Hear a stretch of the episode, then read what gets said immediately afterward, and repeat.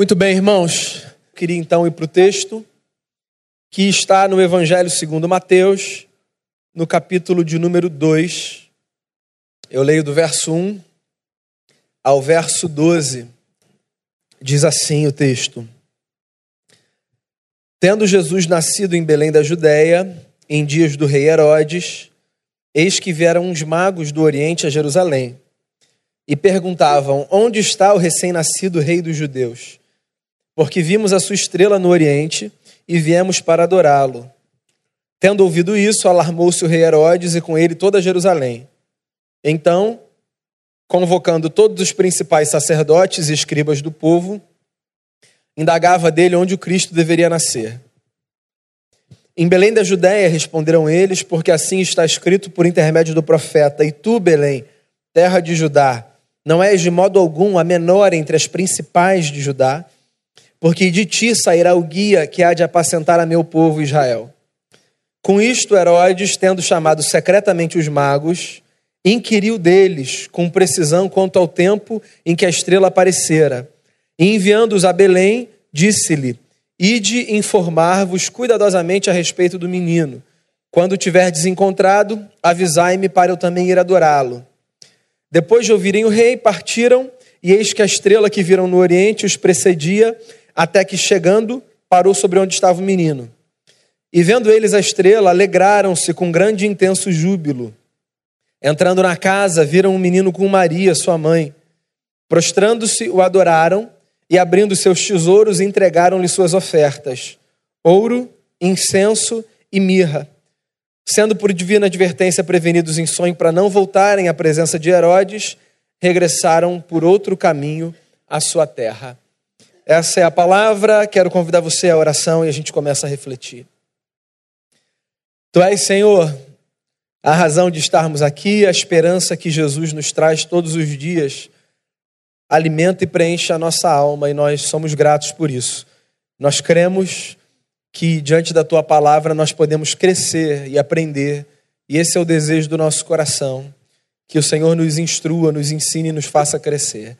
Que a tua palavra lida seja exposta com graça, com clareza e que ela sirva para a edificação da nossa vida. É a oração que eu faço mais uma vez pedindo perdão pelos nossos pecados, em nome de Jesus. Amém. Eu não sei se você já reparou, mas às vezes a gente olha para algumas histórias como se a gente tivesse a patente delas. Sabe?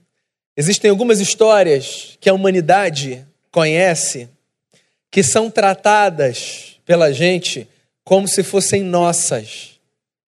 E aí, quando a gente ouve alguém contar essa história, e a gente acha que esse alguém não faz parte do nosso grupo, a gente reage do tipo: Ué, como é que você sabe disso? Quem te contou essa história? Vocês não vão acreditar. Uma vez eu estava numa festa, à mesa com os amigos, e um deles estava com seu filho pequeno. E ele começou a cantar Cai Cai Balão para o seu filho. Outro amigo que estava à mesa olhou para ele com a cara mais estranha, dizendo assim: Como é que você conhece essa música? A gente pensou que ele estivesse brincando. Né? Ele disse: Sério, como é que você conhece essa música? Essa música era da minha tia, ela que cantava para mim. A gente falou: Senta aqui, deixa a gente te contar outras músicas que talvez você pense que sejam da sua tia, porque daqui a pouco vão cantar o parabéns. Não foi a sua tia que inventou. Ele jurava que Caicai Balão era da família dele. Tradição familiar. Às vezes a gente olha para algumas histórias como se elas fossem nossas. Mas são histórias de todo mundo. E a história do Natal, você sabe disso, né? Não é uma história que é nossa. A história do Natal é contada e celebrada, inclusive, por quem não acredita na essência da mensagem do Natal. Aqui a gente tem mais um relato do nascimento de Jesus. Semana passada a gente conversou sobre o texto que antecedeu a esse, aqui no Evangelho, e hoje eu quero ler a história do nascimento de Jesus a partir de um outro capítulo, né? A visita que Jesus recebeu de magos que vieram de uma terra muito distante. É, Toda criança, quando nasce, espera-se, né? Toda criança, quando nasce, recebe visitas no hospital, em casa. É uma forma da gente dizer para os pais que a gente faz festa com a chegada daquele bebê. E que, por mais que, em alguma medida, obviamente, aquele bebê seja o bebê daquela família, aquele bebê também é nosso. A gente celebra como um presente para a gente. É. Então, se você é um familiar ou se você é um amigo próximo, você vai à maternidade, você leva um presente, você visita em casa, você faz uma oração, você diz: Eu estou muito feliz com a chegada do fulano. Esse presente para todos nós. Receber visita no nascimento não é incomum. Incomum é receber uma visita de uma pessoa que você nunca viu na vida. Então, imagina você na maternidade, um dia depois do parto, por alguma razão, a recepção do hospital não liga para dizer quem está subindo. Você só descobre quando a pessoa bate na porta e abre. E ela diz: Oi, Fulano. E você olha e diz: Quem é você? Você se sente invadido, né? Porque as visitas maravilhosas que são, elas representam essa dinâmica da celebração de pessoas que se conhecem, em tese. Mas aqui a gente tem uma narrativa em comum. Porque aqui a gente tem a narrativa de visitantes que, por sinal, foram os primeiros visitantes que Jesus recebeu, mas que eram homens que Maria e José nunca tinham vistos mais magros ou gordos na vida. Os magos que vieram do Oriente. Por sinal, eu gosto da história dos magos, a gente cria um monte de coisa que não está no texto. Por exemplo, quando eu disse magos, talvez você tenha pensado, ah, a história dos três reis. O texto não fala que eles eram reis. Também não falam que, ele era, que eles eram três. Mas a gente gosta de criar e de fantasiar. A gente deu até nome para eles: Gaspar, Baltazar e Belchior. Um árabe, um indiano e um etíope. O texto só fala que eram magos que vieram do Oriente. De onde a gente tirou essas coisas? Bem, isso é uma pergunta menor. E não tem problema, nossa imaginação pode levar a gente onde a gente quiser. Eu acho, na verdade, que existem outras perguntas do texto que são mais importantes do que essas: o nome, a nacionalidade ou a quantidade. Por exemplo, que homens são esses que viajam quilômetros e quilômetros para visitar um menino que eles não conhecem. Que homens são esses que acreditam na condução de uma estrela e que saem da sua terra para celebrarem a chegada de um rei que nem pelo seu povo era reconhecido como tal, mas que guardavam no coração a esperança de que viriam um Messias em forma de bebê. Como é que eles ficaram sabendo dessa notícia? E por que, que eles acreditaram com tanta força nesse negócio? A ponto de saírem das suas terras e das suas casas para fazerem uma visita gentil a uma mulher que tinha acabado de dar à luz um filho. Olha só, a tradição vai dizer para a gente que possivelmente esses homens eram da Babilônia ou da Pérsia. A história dos judeus teve um capítulo muito importante naquela região, sobretudo na Babilônia. Cerca de seis séculos antes, Israel foi invadida, parte do povo, com a destruição de Jerusalém, foi levada para a Babilônia. Ali eles passaram 70 anos em cativeiro. As suas histórias foram contadas naquela terra. Muitos profetas anunciavam naquele pedaço de chão histórias que diziam respeito ao seu povo e à sua tradição. Depois de 70 anos na Babilônia, o povo voltou para a sua própria nação. Mas as suas histórias já estavam lá, sendo absorvidas e sendo contadas. É bem possível que esses magos tivessem tido algum contato com fragmentos das escrituras dos judeus e tivessem ouvido que aquele povo esperava a chegada de um Messias. Naquele tempo, os magos eram nobres eruditos que estudavam os astros.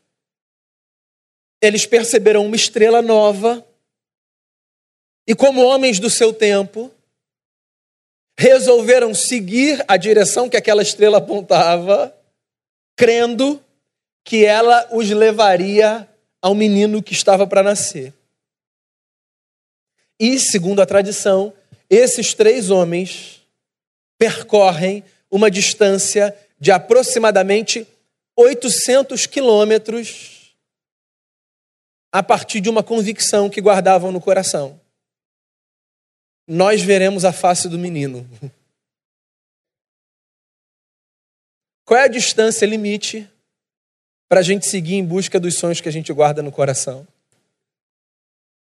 Quanto a gente está disposto a caminhar para ir atrás do brilho da face que a gente deseja ver, do encontro que a gente almeja ter, da conquista que a gente quer realizar. Eles saem. E 800 quilômetros não parecem nada para homens que guardam no coração a convicção de que eles verão a face do novo rei dos judeus. E parece que a história conspira a favor deles. Porque eles saem da sua terra e eles param na cidade de Jerusalém, a grande cidade daquele povo. Eles imaginam que, em chegando em Jerusalém, eles teriam então informações mais precisas né, sobre o paradelo daquele menino. E eles começam a perguntar: e eles perguntam tanto que Herodes, o rei daquela gente, fica sabendo da presença deles e da missão que eles traziam consigo. O texto é interessante porque o texto diz que não apenas Herodes, mas toda Jerusalém ficou alarmada por causa da notícia. Uma notícia, por sinal, que era o cai-cai balão deles, mas que tinha caído no esquecimento do povo. E estrangeiros tiveram de vir para dizer aquela história de vocês, né? Parece que está chegando a hora, né? O menino vai nascer. Por sinal, onde é que ele está? O Herodes faz o que um homem do seu povo faria. Ele reúne os grandes estudiosos das Escrituras, todos os escribas, fariseus, os homens que dialogavam com a tradição do seu povo. E ele manda essa gente fazer uma pesquisa para ver nas escrituras onde é que havia algum sinal da presença desse menino e do lugar do nascimento dele. E eles se deparam com um texto de um profeta que diz assim: Belém, cidade pequena, de ti virá o Salvador da humanidade. Pronto. O mistério está desvendado. Essa gente que anda 800 quilômetros e que chega nessa terra, agora tem na mão o endereço da manjedoura. Só que no meio do caminho eles têm Herodes, que é a representação dessas pessoas que fazem um esforço para parecer que querem o nosso bem, mas que na verdade só existem para destruir os nossos sonhos. Há pessoas que são uma personificação de um Herodes na nossa vida, né? A gente não tem controle sobre a existência delas, faz parte. Sim, claro, menino, estou sabendo. Vai nascer, né? O novo rei dos judeus. O novo rei dos judeus. Você imagina o um arrepio que essa notícia deve ter dado nos braços do Herodes. Ele era o rei dos judeus. Não há povo que tenha em bom governo, né? funcionando normalmente, dois reis governando ao mesmo tempo. A chegada de um novo rei significa o anúncio da partida de outro. E o Herodes não quer parecer que ele é o cara que não gosta da notícia do nascimento de um bebê, porque é muito deselegante você receber a notícia de uma criança nasceu e você fazer uma cara de ah, tá, tudo bem. Você é taxado de insensível. Crianças prendem a nossa atenção. A notícia da chegada de uma criança faz com que mesmo aqueles que não são muito afeitos a bebês digam: ah, que bacana, que bonitinho, depois eu vou lá. Ninguém fala, ah, tudo bem, ok, vamos seguir a vida. Então eu imagino que tenha sido mais ou menos essa reação do Herodes. Sim, bonitinho, o rei dos judeus, nascendo, né, chegando. Claro, claro que sei, tenho acompanhado isso. Belém é a cidade.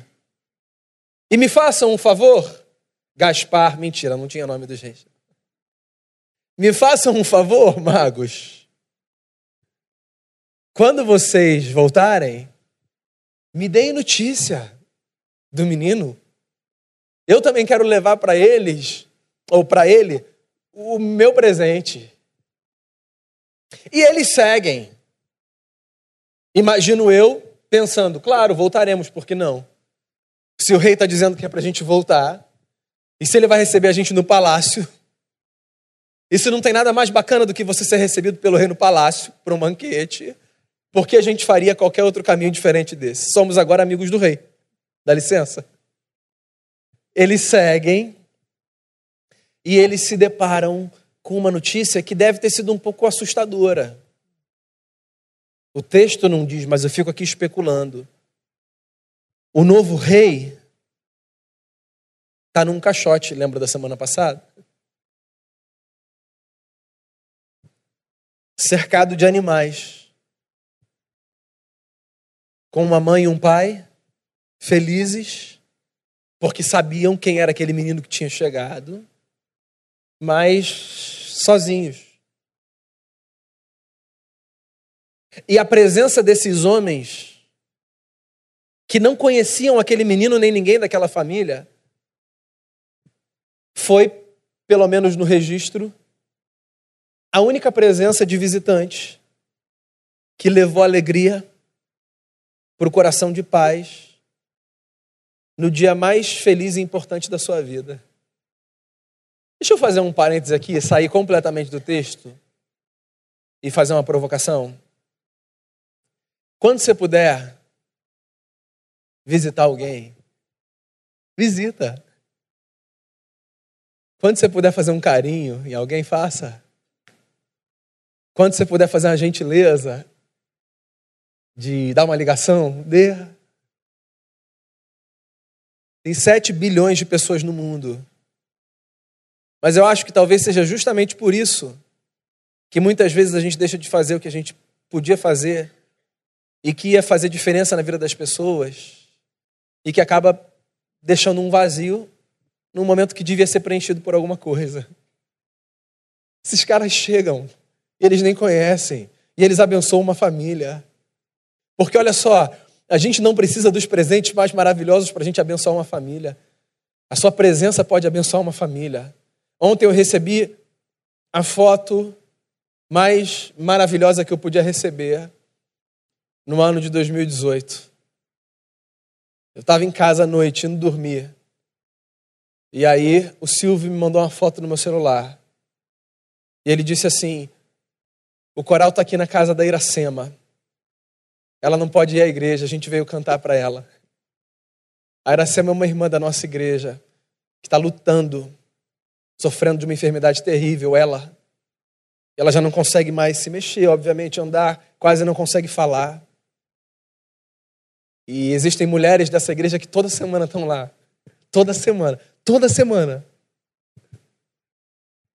Essa semana nós fomos lá da ceia. Eu, Caleb e Damião. Com toda a dificuldade. Ela me contava notícias da igreja que eu nem sabia. Por sinal, Renata, pode anotar o nome da Iracema para comunicação. Toda semana tem gente conversando com ela lá, visitando. E aí ontem o coral da igreja foi lá cantar na varanda dela. Você está entendendo o Natal?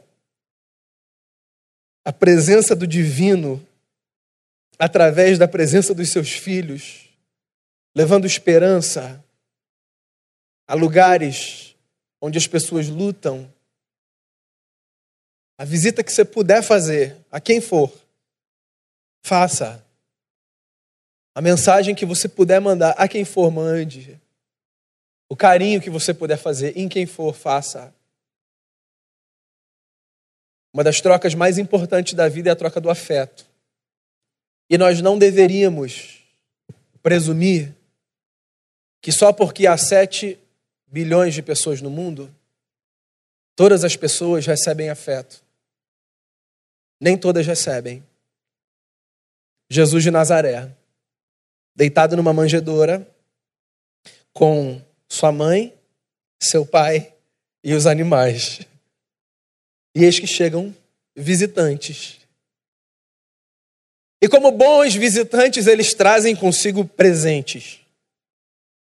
Talvez os presentes sejam a parte mais interessante dessa história. Não apenas porque ganhar presente seja uma coisa maravilhosa, mas principalmente porque a natureza desses presentes é muito surpreendente. Eles recebem, na verdade, ele recebe, né, o menino. Os pais recebem para o menino ouro, incenso e mirra. Certo? Como gente de um lugar muito distante e de uma época muito distante, nós possivelmente não percebemos a mensagem que esses presentes comunicam. Cada presente, em tese, que se dá a alguém, se dá no intuito de, de agraciar a partir de uma leitura que você faz. Tem gente que é muito assim, né, na escolha do presente. Eu vou pensar no presente que eu vou dar para o fulano, porque eu quero dar um negócio que tem a cara dele, que eu sei que ele vai gostar ou ela. E vai ser isso. Isso aqui é a sua cara. Olha o que eu comprei. E o presente comunica uma mensagem. Nem todo mundo compra assim, eu não compro assim, preciso admitir, mas há pessoas que compram assim. E eu acho isso maravilhoso. E esses três presentes, eles comunicam mensagens diferentes. O ouro é uma espécie de a caderneta de poupança que o pai faz quando o filho nasce, alguma coisa do tipo.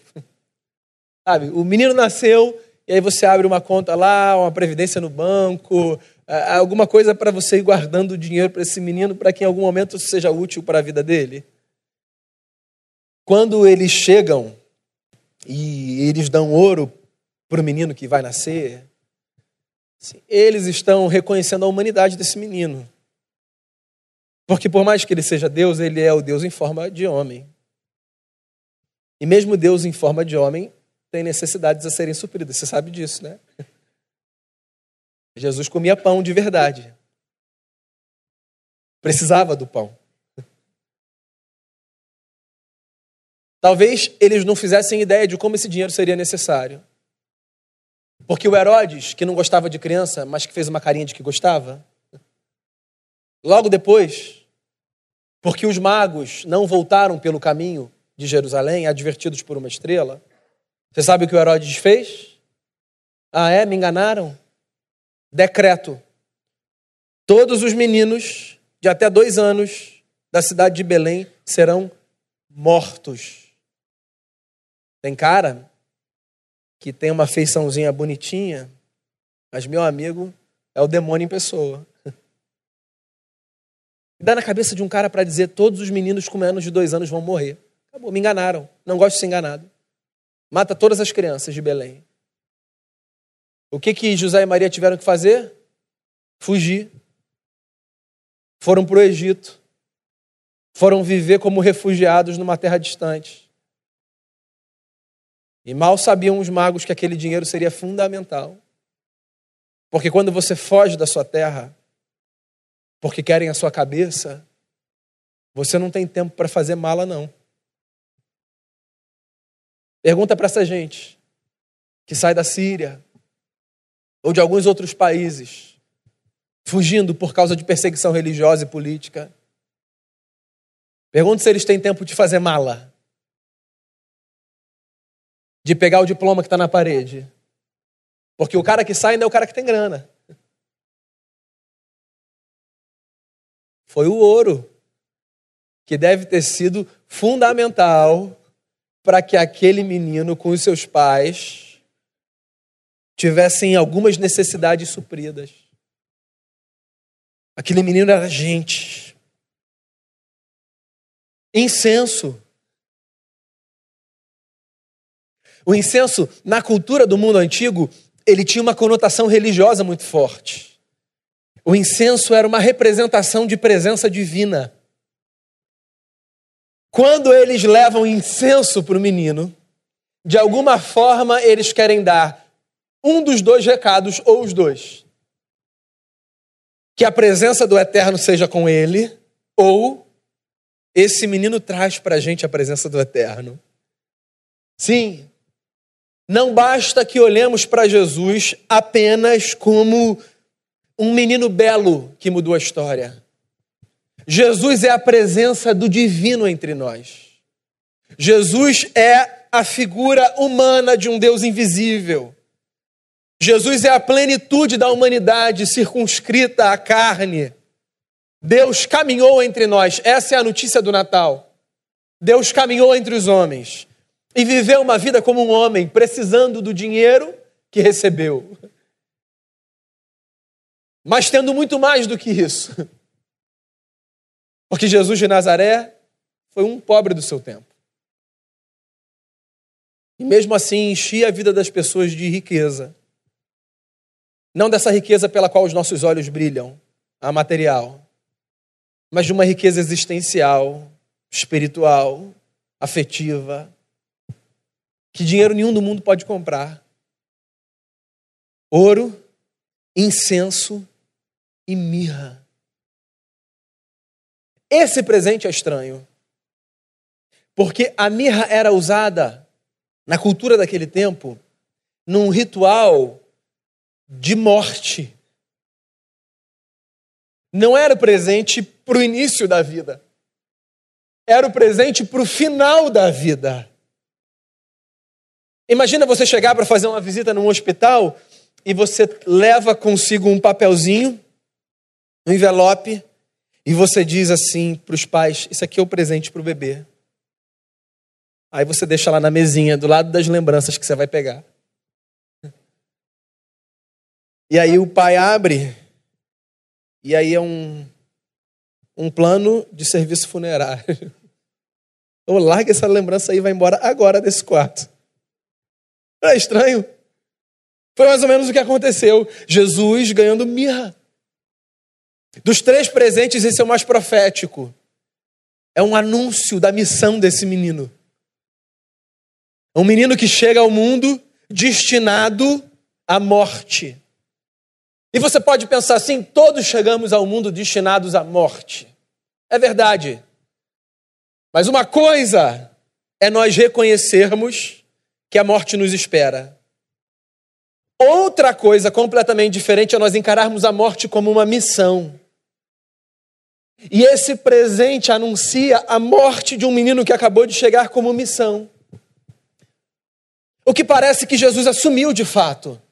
Porque, mesmo no seu ministério, ele fala muitas vezes sobre a sua morte como um fato. Um dos seus amigos até diz: Senhor, a gente não vai permitir que isso aconteça de forma alguma.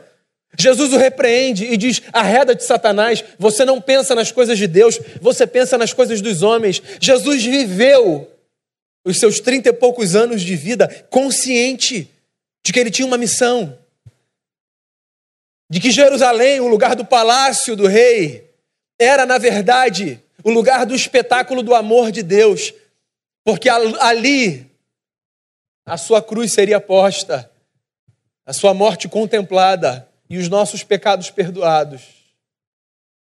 O presente é dado. E eles começam a voltar para casa. Como a gente volta depois de uma visita de 20 minutos na maternidade. E enquanto eles voltam para casa, eles têm um sonho. E nesse sonho eles ouvem uma orientação muito clara: não voltem por Jerusalém. Herodes não é amigo de vocês. Ele vai matar vocês. E ele vai matar esse menino. Essa é a história. E o que, que você acha que essa história ensina para mim e para você sobre o Natal? Eu queria partilhar de maneira muito pontual quatro lições.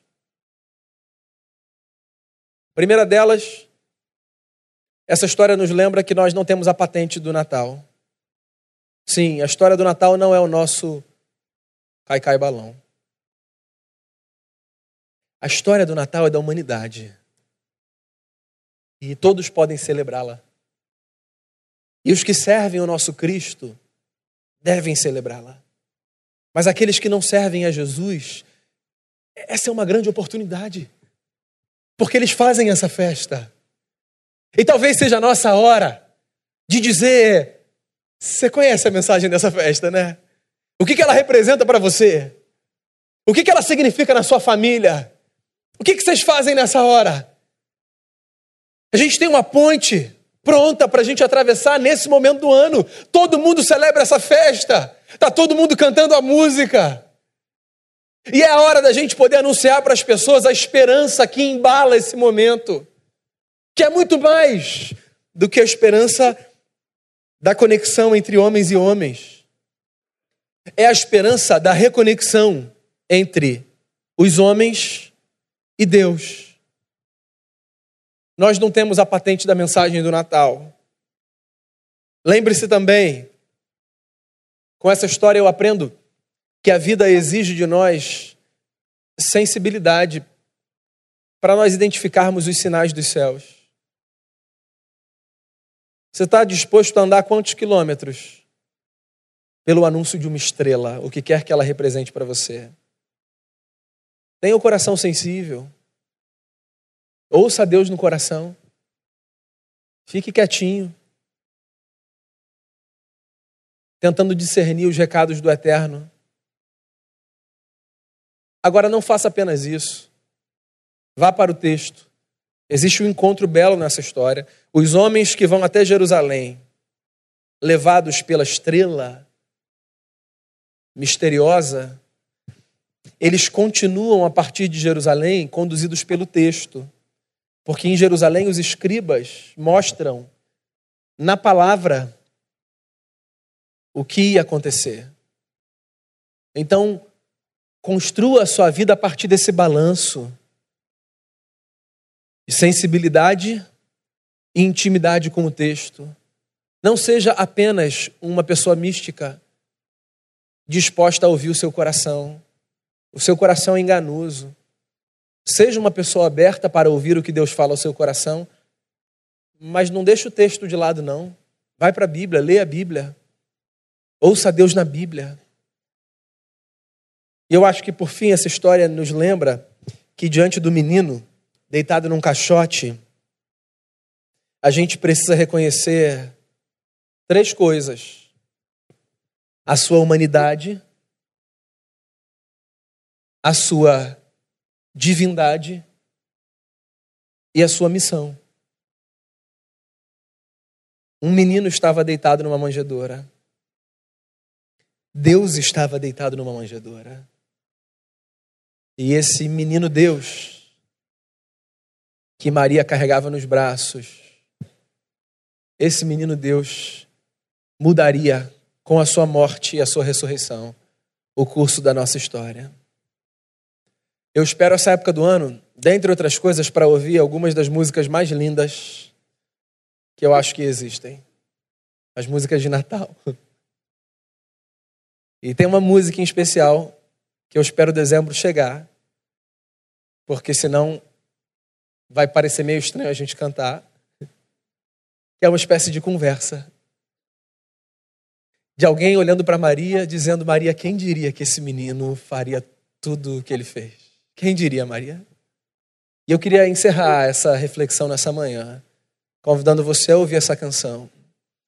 O menino que Maria acolheu nos braços é o Salvador da humanidade. Ouro, incenso e mirra, o nosso Redentor. Ouça essa canção. Depois a gente ora e encerra esse momento. Tua presença, Senhor, é a coisa mais maravilhosa que existe.